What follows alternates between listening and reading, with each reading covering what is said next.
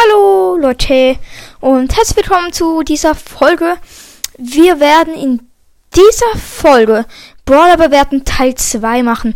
In der letzten Folge haben wir Shelly bewertet. In dieser bewerten wir den nächsten Brawler, nämlich den Meilenstein Nita.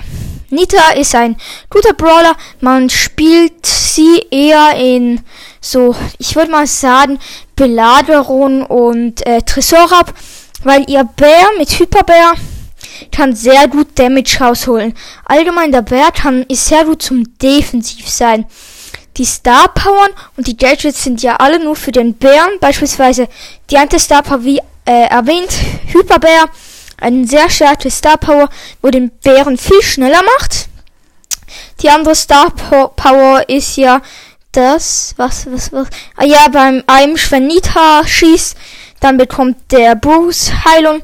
Wenn Bruce Damage macht, bekommt Nita Heilung. Also die ist auch okay, aber finde ich nicht so gut wie Hyperbär. Das Gadget 1 ist ja das mit dem Sloan, äh, Sloan, äh, Stun, dann kann man sich nicht mehr bewegen. Das finde ich recht, recht stark. Kann man im Brawlball vorm Tor recht gut benutzen.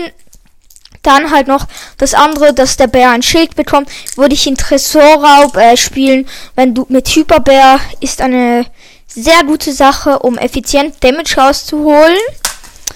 Darum, der Brawler an sich ist stark. Ihre normale Attacke, äh, At ich kann das nicht mehr. Ihr wisst ja, was ich meine. Ihr normaler Schuss macht einfach okay, Damage ist jetzt nicht OP, aber es geht halt durch mehrere Kisten und Brawler durch, was wieder sehr gut ist, meiner Meinung nach, aber auch keinen so großen Unterschied macht.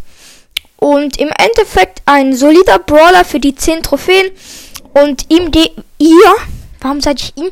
Ihr würde ich eine, mal raten, mal schauen, so mit Star Power und Gadget, eine gute 9 von 10. Wirklich ein guter Brawler, solider Brawler und ja, das war's auch mit der Folge und ciao, ciao.